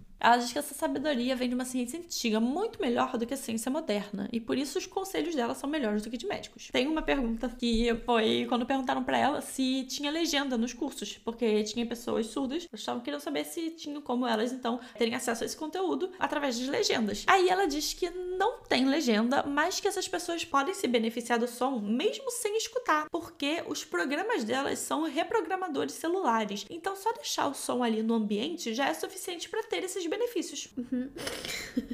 Isso aí. É por isso que ela tem clientes em vários continentes, mesmo só falando português. Você não precisa entender o que ela tá falando, é só Reprogramadores celulares. isso. No canal do YouTube dela, que ainda está disponível, eu só vi assim o primeiro vídeo que aparece lá. E aí era um vídeo dela falando: Isso aqui você tem que ter essas energias, sabe o quê? Esse vídeo não foi o primeiro que eu vi, então eu não achei nada bizarro. Era só bem aquela vibe de coach, assim, foque na sua melhora, foque no sei lá o quê. E ela tava falando assim: toda vez que você estiver se arrumando lá, penteando seu cabelo, se olhando no espelho, bote isso no fundo, isso aqui vai te ajudar, sei lá o quê. Mas eram umas mensagens assim, super genéricas, bem. Acredite no seu potencial, nada demais. E aí eu fui tipo, ah, tá bom, né? Estranho, mas tudo bem. Aí depois eu fui vendo o resto dos vídeos, aí eu falei, é, então é complicado. Ela seguia essa vida de coach, ganhando seguidores, ouvintes, alunos, crescendo e fazendo a vida boa dela lá nos Estados Unidos possível. Até que o desaparecimento de duas mulheres que eram alunas barra empregadas dela vieram à tona. As famílias delas estavam procurando e essas meninas eram Letícia Maia e Desirê Freitas. As duas viviam ou viveram com Kat na casa dela em pelo menos um momento e elas foram o que gerou essa comoção que a gente viu agora nessas últimas semanas. Primeiro, a gente tem que entender o que, que a Kat tanto prometia para essas meninas, para elas irem correndo atrás dela, chegando a se mudar para casa dela para trabalhar ali diretamente com ela, às vezes inclusive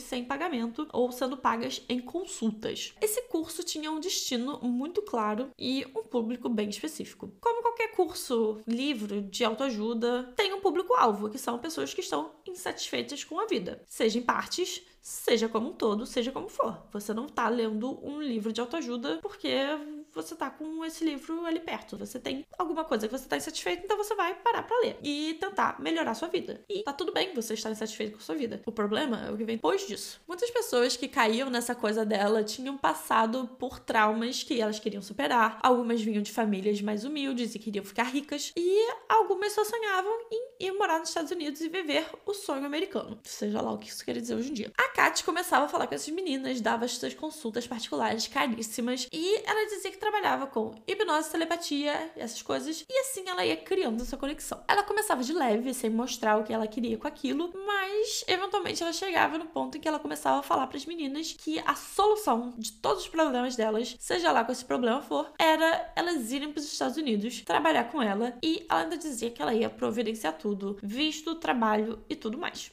Mas como que ela ia conseguir providenciar tudo isso para essas garotas? Porque não é uma coisa simples. Você conseguir visto e tudo mais para simplesmente pegar uma pessoa de um outro país e levar, não é tão fácil. Bom, ela não conseguia tudo direto, mas ela tinha um plano. Ela falava para as meninas irem para os Estados Unidos em um programa de au pair, que é tipo intercâmbio em que você trabalha, geralmente, como é intencionado, é para você ir lá e trabalhar como babá durante a semana na casa de uma família. Você fica na casa dessa família e aí você trabalha meio que meio período. Você passa metade do dia tomando conta das crianças, ajudando, leva na escola e aí na outra metade do dia você vai para um curso de línguas. Por você estar trabalhando para sua família, você ganha um saláriozinho bem básico, mas nada demais, e o seu curso já tá pago, faz parte desse programa. Se você vai para lá nesse esquema, o visto já tá garantido porque é um programa muito bem conhecido. Se você fechar com uma empresa e tudo mais, não dá problema nenhum, você consegue tudo isso bem tranquilo. Pera, mas a Kat estava oferecendo para as pessoas trabalharem de au pair através dela? Não. A questão é, ela sabia que se elas fossem nesse programa, elas iam conseguir esse visto certo. Então ela falava: arranja pra ir trabalhar como au pair. E aí, quando você chega lá, dá assim uma semana, você sai da casa da família e você vem morar comigo. Mas não tem como fazer isso. Tem, só que você perde o visto. É, porque pra você ser au pair, você tem que ir pra uma agência. E essa agência meio que fica em contato, assim. Não tem como você Sim. dar um perdido na agência. Sim, é o que deveria ser. Mas ela falava para as meninas fazerem isso. Vem como au pair, chega aqui, fica, sei lá, uma semana lá. Depois você vem pra minha casa e você trabalha comigo, eu vou providenciar tudo. Para todas as meninas que ela dava essa oferta assim, tinha esse trabalho envolvido. Ou essas meninas iam trabalhar nessa coisa de consulta com ela, como a Letícia passou a fazer. E para algumas outras meninas, foi uma história de que a Kat estava construindo umas casas junto com o marido para ser Airbnb. E aí nisso eles precisavam de ajuda para levantar essas casas, mas que depois que estivesse tudo lá, as meninas iam trabalhar com ela nessa área, assim, administrando essas casas. Não sei, já tava estranhíssimo, né? Durante essas consultas, ela chegava lá seduzindo essas garotas com essa ideia de ir pros Estados Unidos. Você vai ter o visto certo, porque você vai estar nesse programa de au pair, mas não tem problema, você vai largar esse programa, você vai morar comigo, eu vou te dar um emprego, você vai ter dinheiro, a gente vai ficar rica, porque o meu plano é ótimo, então você vai ficar rica comigo, que sou a sua guia Mas por espiritual. que que a Kat queria ficar rica se ela falava que tudo que ela precisava, a luz dava pra ela? Amiga, você tá tentando achar lógica numa parada que não tem.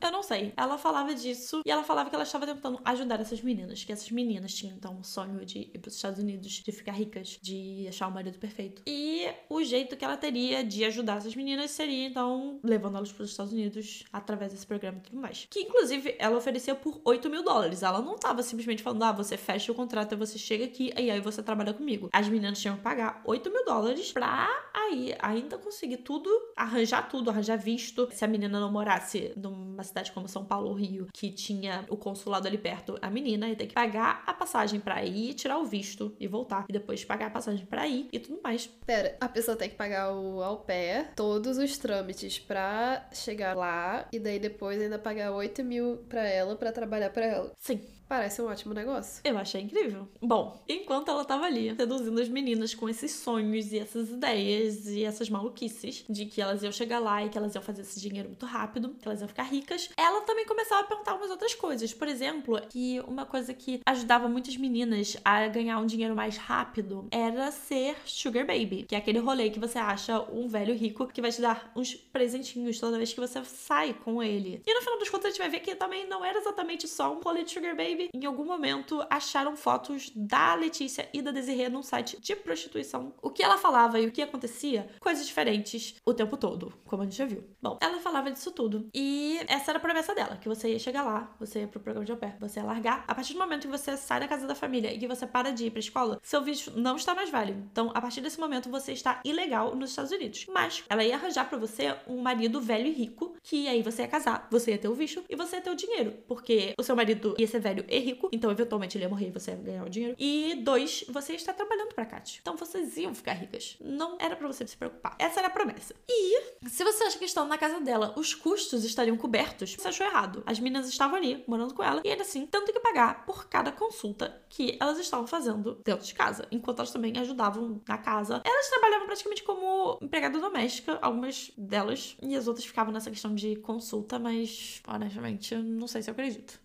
O pai da Letícia, que é uma dessas duas vítimas que ficaram mais conhecidas, disse que ele estava sempre mandando dinheiro para ela porque achava que era para complementar nas contas, assim, porque quando você tá lá trabalhando, você ganha um dinheirinho, mas é pouco. Então ele achava que estaria ajudando a filha a ter um pouco mais de conforto, porque no caso da Letícia, os pais pagaram o programa dela de au pair e eles estavam achando que ela estava indo lá se mudar, porque era uma parada que ela sempre sonhou, ela sempre quis. Então eles estavam assim: ah, a gente estaria só dando uma ajuda, uma força pra nossa filha, não tem problema nenhum. Mas essas quantias começaram a aumentar e aí chegou um ponto que ela tava pedindo algumas centenas de dólares e em um momento ela chegou e pediu um dinheiro suficiente para ela dizer que ela ia abrir uma loja de doces. A questão dos doces é porque é uma parada que ela fazia no Brasil. Ela vendia doces assim na praça e tal. Ela tinha inclusive um carrinho feito personalizado para ela em formato de brigadeiro, onde ela vendia esses docinhos. Então era uma parada que ela já fazia. E aí ela falou: Ah, eu preciso sei lá quantos mil dólares para eu abrir a minha loja de doces aqui. E aí o pai dela falou: Cara, não, esse dinheiro é pra caralho. Ele já tava achando estranho. E aí eu não entendi direito, mas teve alguma transferência que veio um nome diferente. E aí ele descobriu essa questão da Kat e viu que ela tinha esses cursos e viu que todo o dinheiro que ele estava dando para a filha estava indo direto para esses cursos, consultas, o que for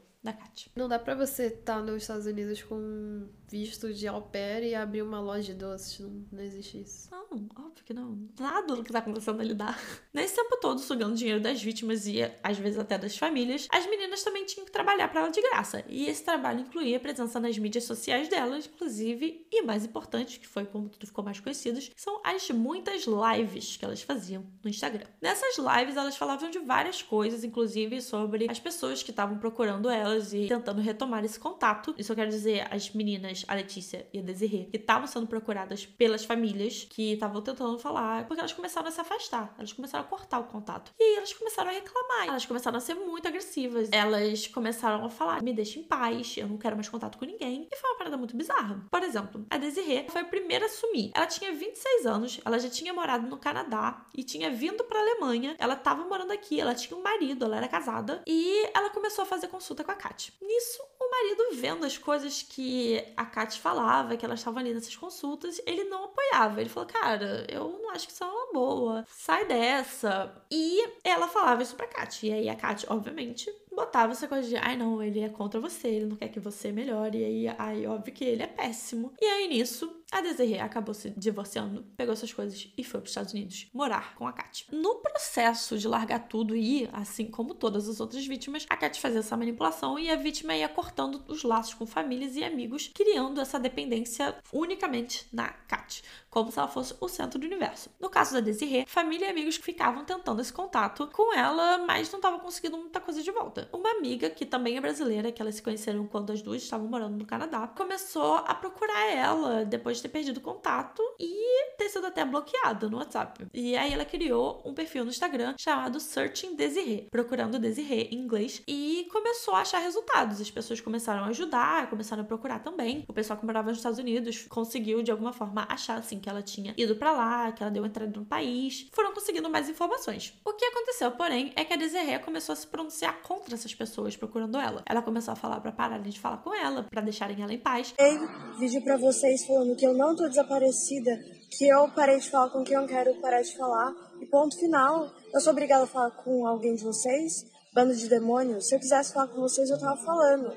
Agora inventar esse fuzuê, falar que eu tô desaparecida, essa perseguição, isso é um absurdo. Eu tô indignada com essa porra desse caralho de perseguição contra mim. A Kat começou a falar as mesmas coisas, chamando todo mundo de demônio e tudo mais, falando inclusive que se continuasse essa perseguição, a Desiree poderia até se matar. A Kat falando isso. E depois de um tempo, ela fez uma live falando que não tava desaparecida, que era para deixar ela em paz. Que todo mundo que tava atrás dela era hater, sendo era literalmente o contrário, eram pessoas que se preocupavam com ela. Mas ela falando que era todo mundo hater, que era todo mundo demônio, que nem nos Estados Unidos ela tava, que ela estava, na verdade, na Alemanha e queria ser deixada em paz. Isso, na verdade, não tem nenhum registro dela saindo do país depois dela ter dado entrada. Tudo isso falando muito agressivamente, xingando todo mundo. E depois disso, ela sumiu. Ela saiu das redes e ficou fora por um tempo. O pessoal achou que ela só tava ali tirando umas férias da internet. Mas quando começou a comoção atrás da Letícia, que tava com o mesmo padrão, o pessoal começou a conectar os pontos e falar: Cara, eu acho que é a mesma história. É mais uma garota que tava com a Kat. É mais uma garota que tá cortando contato com todo mundo. As duas falavam muito parecido como a Kat falava, usando as mesmas palavras, falando que todo mundo era demônio. As duas ficaram muito agressivas. Tudo isso, além de a aparência delas também mudou, porque elas estavam com cara de cansada. Elas faziam umas lives, às vezes, parecendo que tinham ou acabado de acordar ou que não dormiam com olheira e tudo mais. Muito estranho. No caso da Letícia, foi a família que começou a ir atrás já de início. Ela tinha ido para os Estados Unidos em 2019 como au pair. De início, ela foi mesmo. Pelo que eu vi, ela ficou um ano lá trabalhando real como au pair, mas fazendo essas consultas com a Kat enquanto ela tava lá. No início, os pais disseram que ela sempre ligava para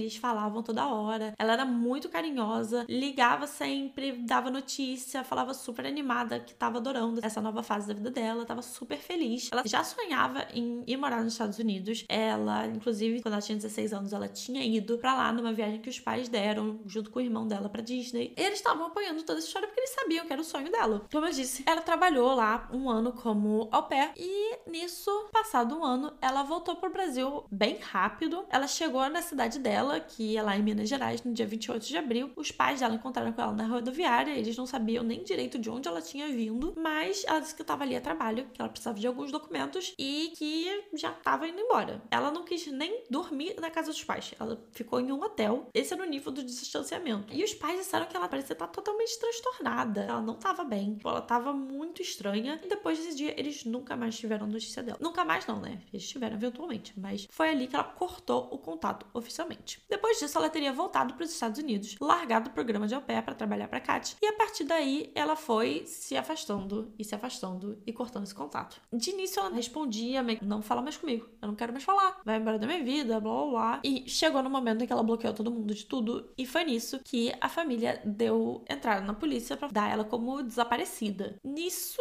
ela tava ali falando nessas lives que não queria contato de ninguém. Ela falou que ela tinha fugido de casa e que não queria ninguém atrás dela, porque ela tinha cortado os laços com a família, porque ela teria sido abusada pelo pai quando ela ainda era menor de idade e por isso que ela tava fugindo. Ela também disse nessa live que o pai tinha abusado da irmã dela também e que quando ela tinha, por exemplo, amigas que iam na casa dela, que o pai nunca encostou, mas que ele ficava olhando para elas. É, eu não falo com a minha família porque o meu pai abusou de mim e ele fazia coisas terríveis quando a minha mãe estava fora e ele abusava de todas as meninas também que iam lá para casa, ele ficava olhando. Não chegou a tocar nelas, mas ele ficava sempre olhando e na minha irmã também. É uma coisa que ninguém lá em casa fala. Minha mãe fala, ele paga tudo, então tem que aceitar. Ela disse que teve que fugir nesse programa de au pair. Ela disse que foi meio como ela fugiu, que ela teve que arranjar tudo sozinha para fugir, mas os pais que pagaram, assim, não é agora que começou a fazer sentido essa história, né? Quando perguntado sobre isso, o pai, obviamente, negou. E a família toda nega. Ele chegou a ser interrogado sobre isso, mas essas acusações, obviamente, não eram bem fundadas, então não seguiu nada a partir dali. A irmã, que a Letícia disse que também tinha sido abusada, confirmou que nunca sofreu nenhum abuso, nunca passou nem perto disso ser uma realidade, mas ela disse que a Letícia, a irmã mais nova, que ela era mimada e tal, e pai, inclusive, falava, tipo, que se ele teve algum abuso foi de dar amor demais. Isso me dá pena, me dá realmente muita pena pela família, porque do nada, assim, imagina, você tem a sua filha, você cria ela por um tempão, você tá ali, ama ela, ajuda ela em tudo. 21 anos, ela vai pros Estados Unidos, do nada, ela começa a falar que você estuprou ela. Pesado, né? Essa é a mesma história que se repete em vários casos de pessoas conectadas a Kat, inclusive o marido dela. Eu não incluí muito disso aqui, porque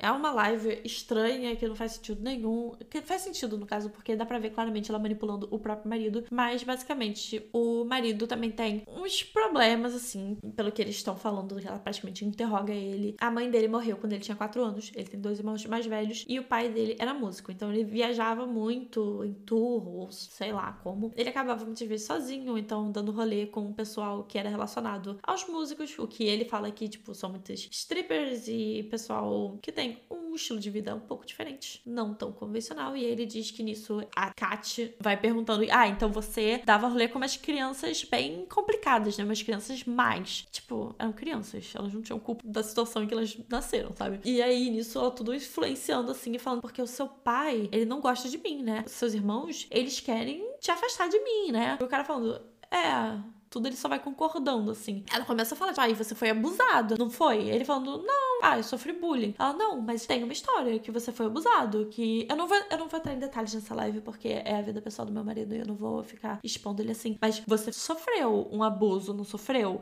Interrogando, assim, uma parada, e o cara só vai, tipo, ah, é. Assim, se ele tá sendo manipulado ou se ele só não tem forças para reagir, eu não sei. Mas uma das duas opções, com certeza. No caso da Letícia, a família também disse que a Letícia era muito vaidosa, que ela trabalhava um pouco assim como maquiadora, assim, make de bico, e que ela se cuidava muito, que ela tava sempre arrumada, sempre fazia o cabelo, sempre fazia uma maquiagem. E nessas lives, se você ver, a Letícia tá claramente sem maquiagem nenhuma, com umas olheiras, assim, parece que ela não dormiu direito. Ela não tá com uma cara de quem tá bem. E então, assim, os pais estão vendo uma pessoa que não parece nem um pouco com a filha que eles viram crescer, né? Que sempre se cuidou tanto e do nada ela tá meio destruída, assim. Claramente fora do normal dela. E foi numa live dessas que a gente chega onde Yasmin Brunet se envolveu nesse caso. Cara, coitado comentou numa live e do nada, pô, falando que tava no cativeiro da Yasmin Brunet, que o Luiz Bach obrigou elas a se prostituir. Pois é. A Yasmin Brunet, basicamente, ela viu as lives, ela tava achando aquilo tudo muito estranho. E aí ela tentou, assim, mandar umas mensagens pra ajudar, assim. Ah, cara, mostra onde você tá. É, mostra o quarto que você tá. Porque tava umas paradas assim, sabe? Quando tá filmando a live com a cara muito perto do telefone, não dá pra ver nada do fundo. E ela falava, ah, mostra onde você tá. Querendo, assim, ver se dava pra ver que ela estava em condições insalubres, digamos assim. Que seria, tipo, um cativeiro. A Yasmin Brunet foi ali de boa vontade, tentando, assim, ajudar, tentando fazer, sei lá, uma conexão. E também ela estava falando desses abusos e tudo mais. Aí a gente falou: você tem o direito de não falar sobre isso, é uma parada privada. Se você sofreu de fato esse abuso, não é uma parada que você vai ficar falando tão fácil assim para pessoas que você nem conhece na internet, numa live. Então ela foi falando isso. E aí, nisso, pronto. Yasmin Brunet agora é líder de um esquema de prostituição nos Estados Unidos. Não, mas o que eu achei melhor não foi nem assim. A Yasmin Brunet é a líder. Estou presa no cativeiro da Yasmin Brunet com o Luiz Bach, tipo assim. Que... E eles gravam vídeos de prostituição juntos para ensinar a gente, tipo. Eu não sei o que dizer. Mas o que rolou foi, no dia 18 de outubro, a Letícia fez esse vídeo em que ela começava a acusar a Yasmin Brunet disso tudo. No caso, ela tava falando que tinha acabado de sair do cativeiro da Yasmin Brunet, que a Desiree ainda tava lá, que ela tava falando, mas as pessoas não estavam acreditando, que ela ainda ia tentar salvar a Desiree, que ela ia arriscar a vida dela por ela, mas que ela ainda tava ali no cativeiro da Yasmin Brunet. E o que rolou também foi que, onde que o Luiz Bach entra nisso? Eu não sei como como, mas eles acordaram, assim, a Rede Record e elas, que elas iam dar uma entrevista. Isso iria ao ar e elas estariam ali contando o lado delas da história, digamos assim. E aí nisso, eles gravaram. E aí, logo depois disso, eu acho que elas estavam esperando que no dia seguinte já ia ao ar. Só que, óbvio que não é assim, né? Tem uma programação tudo mais, tem edição. E aí, no que isso não foi ao ar, elas começaram a falar que então estavam manipulando, que não ia mostrar a verdade. E aí, nisso, que o Luiz Bach entrou no meio, porque ia sair no programa dele, começaram a falar que ele e Yasmin Brunet comandavam o esquema de prostituição nos Estados Unidos. E é isso. E foi mais ou menos nesse momento que saíram os prints das fotos da Desiree e da Letícia em sites de prostituição, para piorar tudo e levantar ainda mais suspeitas. E eles nem nos Estados Unidos moram, né? Tipo, comandando o cativeiro pelo Zoom. Lembrando que nos Estados Unidos a prostituição é ilegal, assim como no Brasil. Existem países em que é legalizado, como na Alemanha, como na Holanda, e isso não seria um problema, mas no caso, lá é. Então, só elas estarem nesse site de prostituição. Assim, eu não sei como é que tem o site de prostituição, se isso tudo é legal, mas tem.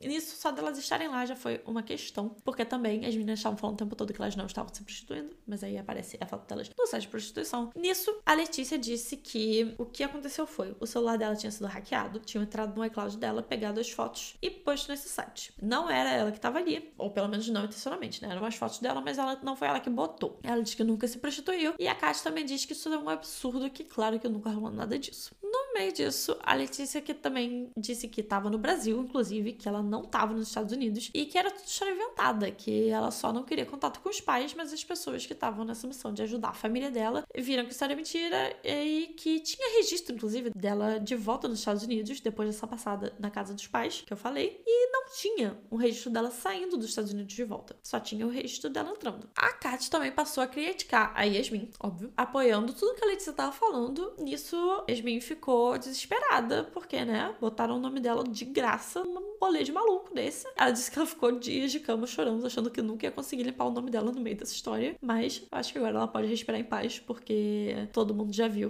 o que, que tava rolando. Uma parada que eu também achei interessante, que é meio que só um extra, assim, é que a Kat, ela focava muito na aparência das meninas. Como a gente já viu, né? Ela toda hora falando que ela é perfeita, que ela tem um olho gigante, o queixo fininho e tudo é perfeita. E ela também focava muito na questão delas serem bonitas. Por isso, inclusive, ela falava da questão delas serem sugar babies. Porque aí, né, se você é mais bonita, suas chances são maiores. E dizem, inclusive, que ela não apresentava essa proposta delas de garotas irem para os Estados Unidos se a garota não fosse bonita. Só para início de conversa, porque aí ela sabia que não ia dar dinheiro. Mas uma questão é, elas estavam lá e elas começaram assim a se parecer com a Kat, porque a Desiree e a Letícia têm cabelo castanho. As fotos da Letícia antes, até uma certa parte, enquanto ela ainda tava ali com a Kat, ela tá com cabelo castanho o tempo todo. E aí, depois de um tempo, vem ela com cabelo loiro, igual da Kat. E a Desiree foi a mesma coisa, mas acho que ela já tinha cabelo loiro antes. Mas tem uma foto, que são as três juntas, que dá pra ver que elas começam a se parecer, todas entre si. E eu acho que isso é, em parte, o ego da Kat, falando, cara, se você parecer comigo, você também vai ser incrível, assim como eu. Porque eu sou incrível e eu sou lindíssima. E eu tenho o rosto perfeito com olhos gigantes e queixo fininho.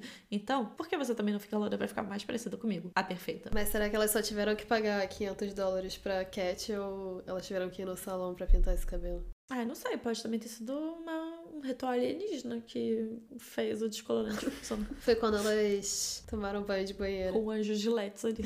um dos relatos que veio dessas pessoas que estavam ali também, é que conseguiram fugir, não da Letícia e da Desirê, é que a Kat ditava tudo que elas faziam, o que elas vestiam, como elas se portavam e até a aparência. E uma coisa que todo mundo também repara quando tá vendo as meninas falando e tudo mais, como elas escrevem também, é que fica tudo parecido com a Kat. Quase como se a Kat estivesse escrevendo por elas nas redes sociais, ou como se a Kat também estivesse escrevendo o que, que elas iam falar nos vídeos. Inclusive, tem uma live da Desirê que dá pra ouvir, assim, a Kat no fundo falando o que, que ela tem que falar. Dá pra ver que a manipulação tem vários níveis aí. No meio disso tudo, a gente já tinha a polícia brasileira, que estava sendo disso tudo, e eles estavam trabalhando em conjunto com a polícia americana, que também viu que as três estavam ilegais no país. Como você falou, poderia ser a questão da Kat fosse só alguma irregularidade de documentação dela, pode ser, mas as outras duas com certeza estavam ali ilegalmente, porque, pelo que eu vi, elas foram com visto de turista, e o visto de turista é 90 dias. Se você sai desses 90 dias, você tem que ou sair do país ou você está ali ilegalmente. Então, elas estavam ali ilegalmente. Nesse momento, já estava tudo o caos. Todo mundo já estava comentando muito. Elas já estavam aparecendo muito nas redes e até em programas de televisão. Tava sendo entrevista com isso tudo. Nisso, a Kátia anunciou que estava grávida.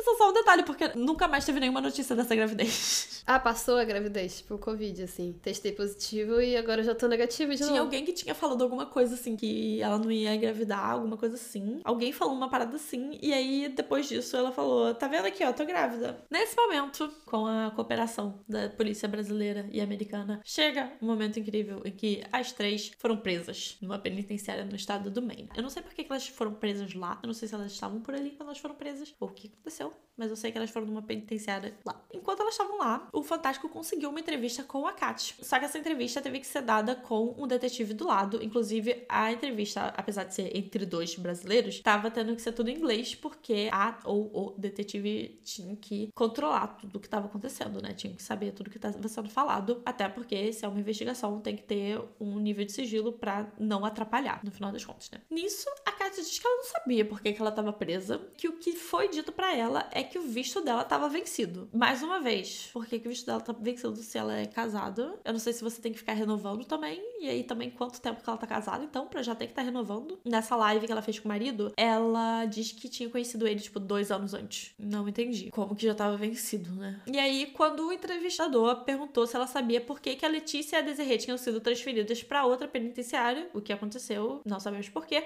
porque a ligação foi desligada nessa mesma hora. O que a gente sabe é que as três foram deportadas. Nisso, tudo veio à tona. O caso ficou conhecido, passou em jornal, no Fantástico, no programa do BAC lá, de tudo. Nisso, começaram a sair os relatos. Os que eu vou falar agora são os casos que eu vi no perfil Vítimas da Voz no Instagram. E lá tem print das conversas que as meninas autorizaram. Então, se você quer saber exatamente tudo que elas falaram, eu dei uma resumida. Mas se vocês quiserem ir lá e ver exatamente tudo que elas falaram, vão lá, porque é bem bizarro. Uma vítima que saiu antes que fosse tarde demais diz que ela chegou lá nos Estados Unidos dias após a Desirê. Ela disse que teve muito contato com a Kat e com a Letícia. Inclusive, a Kat queria que essa garota ficasse lá. Ela ouviu que a maioria das meninas lá tinha problemas com a família e ela via que a Kat usava essa evidência dela para afastar as meninas das famílias e dos amigos. Ela fazia também várias promessas, meio que com essa mensagem de um cuidado que ela teria com as meninas. Por exemplo, que ela só deixaria as meninas saírem da casa dela quando elas tivessem alguém para cuidar delas. No caso, um velho rico, porque elas eram muito bobinhas para ficar sozinhas nos Estados Unidos assim. Essa vítima diz que o problema que a Kat teve com ela, essa vítima, é que ela não tava ali atrás de dinheiro. Isso não era importante para ela porque ela vinha de uma família com mais dinheiro e tinha uma relação boa com os pais. Então, era mais difícil de manipular ela, porque aconteceu com das meninas que elas tinham menos dinheiro, elas iam para lá, e aí, nisso, como elas não estavam ganhando dinheiro enquanto elas estavam ali com a Kat, elas não tinham dinheiro nem para voltar pro Brasil ou para deixar aquela situação e morar em algum outro lugar, porque o trabalho dela era a Kat, elas não tinham dinheiro, então elas ficavam presas. E essa menina, no caso, não tava nessa situação. A família podia ajudar e foi o que aconteceu.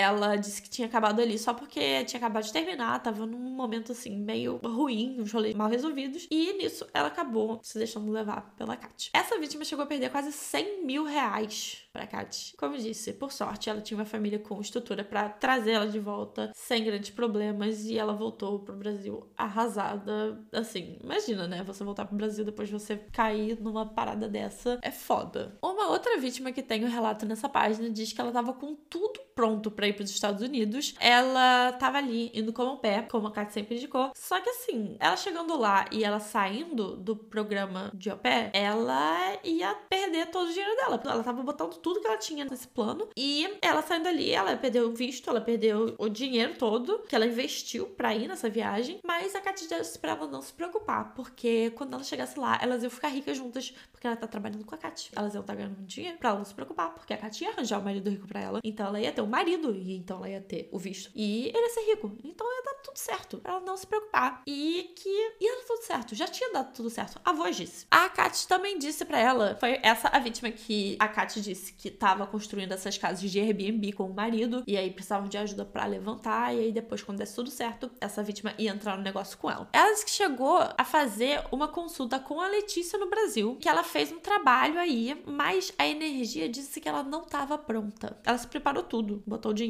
para ir para fazer esse programa, comprar passagem, visto tudo mais, mas quando ela fez a consulta com a Letícia, ela falou: Cara, a energia tá falando que não é pra você agora. Não é o momento. E aí a pessoa, tipo, ah, tá, então se a energia falou, é isso. É, mas assim, ela ainda tava devendo os 7 mil dólares que era esse banho de iniciação que a Letícia fez com ela. Porque a Letícia não tinha como saber que a energia fala que ela não podia ir. Então foi mal, mas os 7 mil dólares ainda tem que ser pago.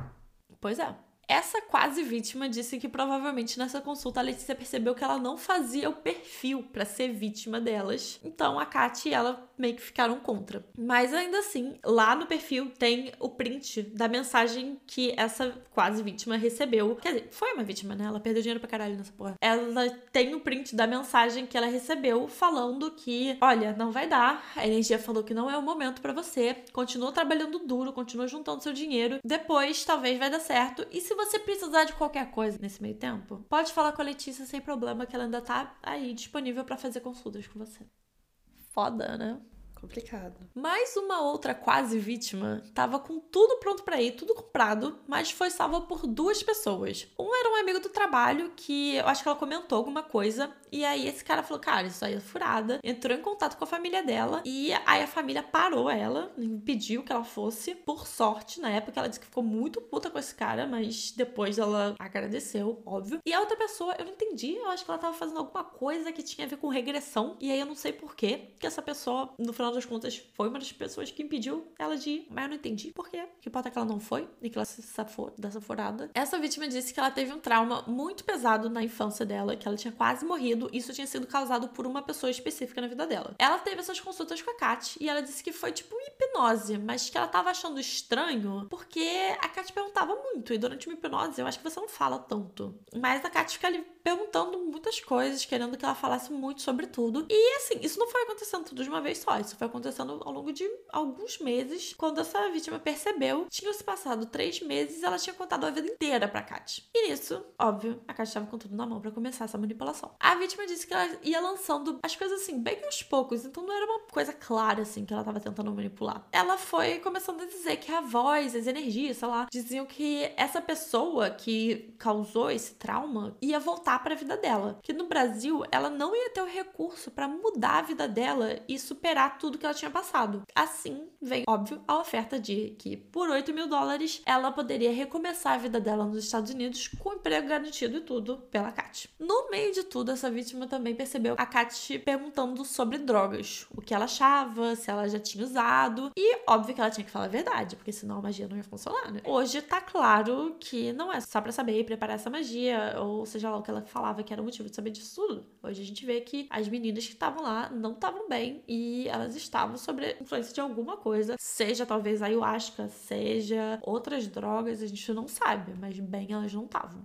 Kat também foi perguntando o que, que ela achava de ser sugar baby, porque, como eu já disse, muitas meninas iam para lá e faziam dinheiro com isso, então ajudaria. O mesmo papo todas as vezes. E óbvio que isso tudo tinha que ser totalmente segredo, porque se ela falasse sobre isso, ia, sei lá, azedar a magia, então não ia dar certo. Então, se não fossem essas duas pessoas, pararam ela antes, ela poderia ter sido a terceira garota entre Letícia e Desirê nesse rolê. Mais uma vítima, essa é a história mais bizarra, é uma vítima que ela inclusive fala na entrevista com a Mauri Júnior que elas iam escrever um livro juntas. Essa menina, ela tinha perdido os pais, tinha pouco tempo, ela tava muito deprimida, ela tava muito mal, ela tava indo pra psicólogo, fazendo tratamento psiquiátrico com remédio, tava com problema para lidar com isso tudo, e a Kátia, óbvio, se aproveitou. Ela fez ela nutrir o sentimento por ela, falando que a partir daquele momento a Kátia seria a família dela, então ela já tava assim, com aquela sensação de que elas eram quase que irmãs. A Kátia mesmo falava que ela já era parte da família dela, e elas iam escrever esse livro juntas, ia virar um best-seller e elas iam ser ricas milionárias, escritoras de sucesso. Nisso, a Kátia mandou essa proposta de emprego para ela. Ela iria, trabalharia com a Kátia. De início, ela seria paga com consultas e depois, eventualmente, em dinheiro. Essa menina começou a trabalhar para ela no mesmo dia, ainda no Brasil. Ela parou de tomar antidepressivo, que foi o que a Kátia falou para ela fazer, parou de ir no psiquiatra e o tratamento, entre aspas, dela era meditação e os mantras da Kátia. Eficaz. Aí sim.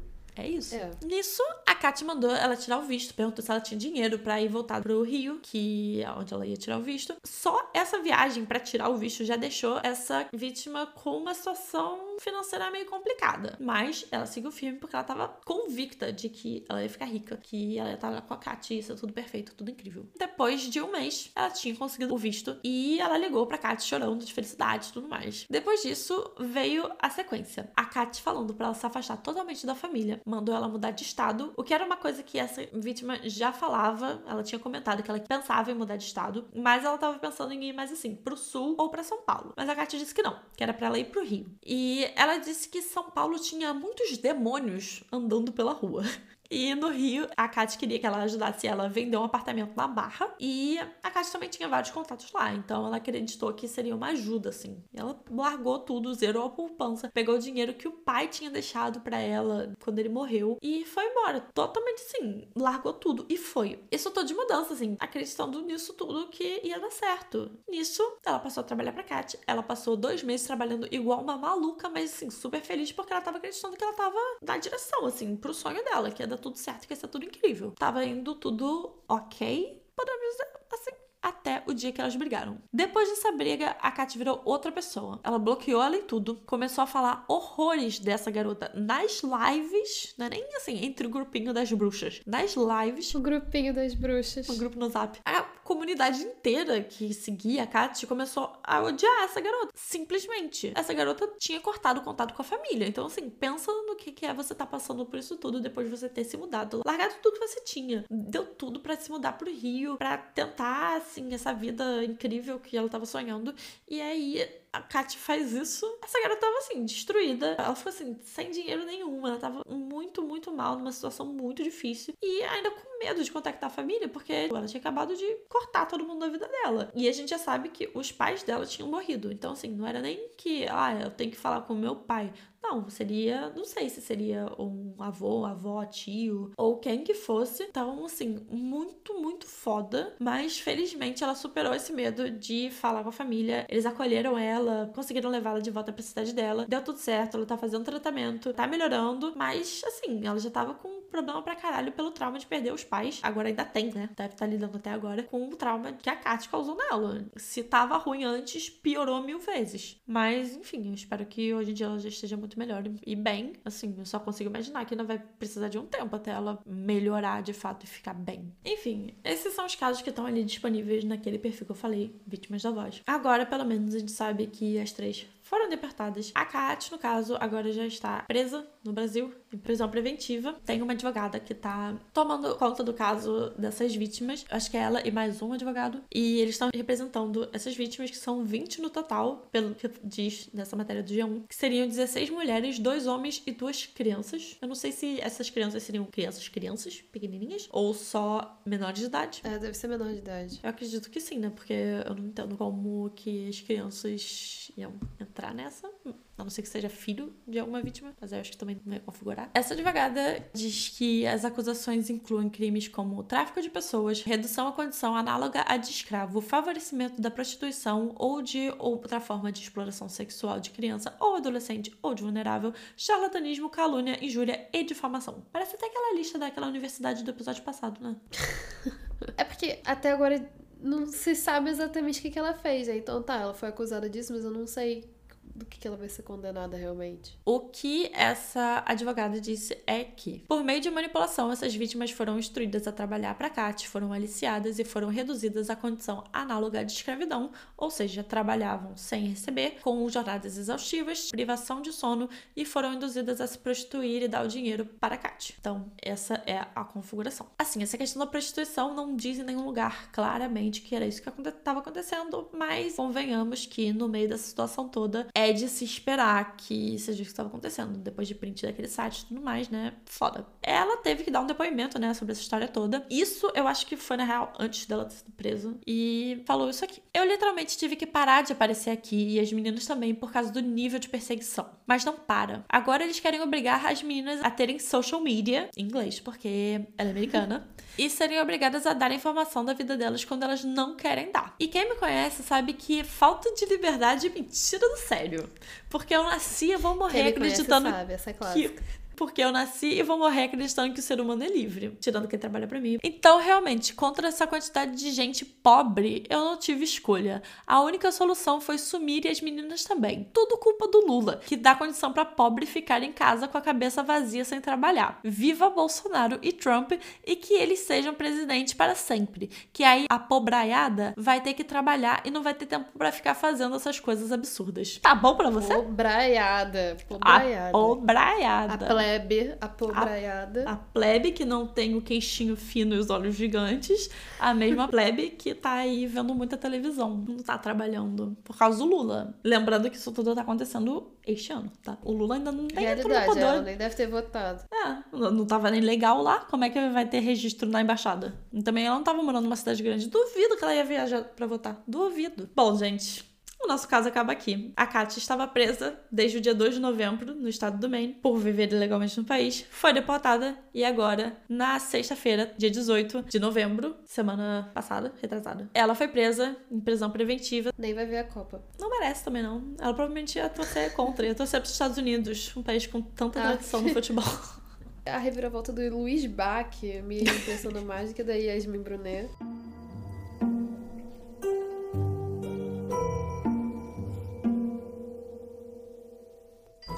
Provavelmente devem ter atualizações em relação ao julgamento e tal ao longo do tempo. Então, conforme isso for acontecendo, provavelmente a gente deve atualizar lá no TikTok, porque não sei se vai render mais um episódio inteiro de Katia à luz. Não sei se. Eu, eu espero que não, honestamente. Lá no TikTok a gente vem cobrindo uns casos menores, assim, que ainda não tem material o suficiente para fazer um episódio inteiro. Recentemente teve um caso de homicídio quádruplo de uns amigos e tava sendo bem comentado, então a gente cobriu assim as primeiras descobertas, mas ainda não se tem grandes suspeitos, etc. Mas a gente vem atualizando lá e provavelmente a gente vai falar da Katia Luz também e desses outros pequenos casos, dicas de série, um monte de coisa que você pode checar no nosso TikTok, arroba Suspiros Podcast. Sim, gente, segue a gente lá. A gente tem, inclusive, eu acho que a gente já falou, né, em outros episódios que a gente também, no caso do Jeffrey Dahmer, a gente botou várias várias entrevistas com o Jeffrey, com a mãe, com o pai. E hum, se vocês quiserem, assim, é conteúdo extra no geral, a gente tá botando lá. Então segue a gente, sempre interessante. Se você não tem TikTok, cara, se você criar o TikTok só pra seguir a gente, eu vou me sentir muito lisonjeada. A gente vai ficar muito grata. E a gente promete que a gente vai fazer valer a pena.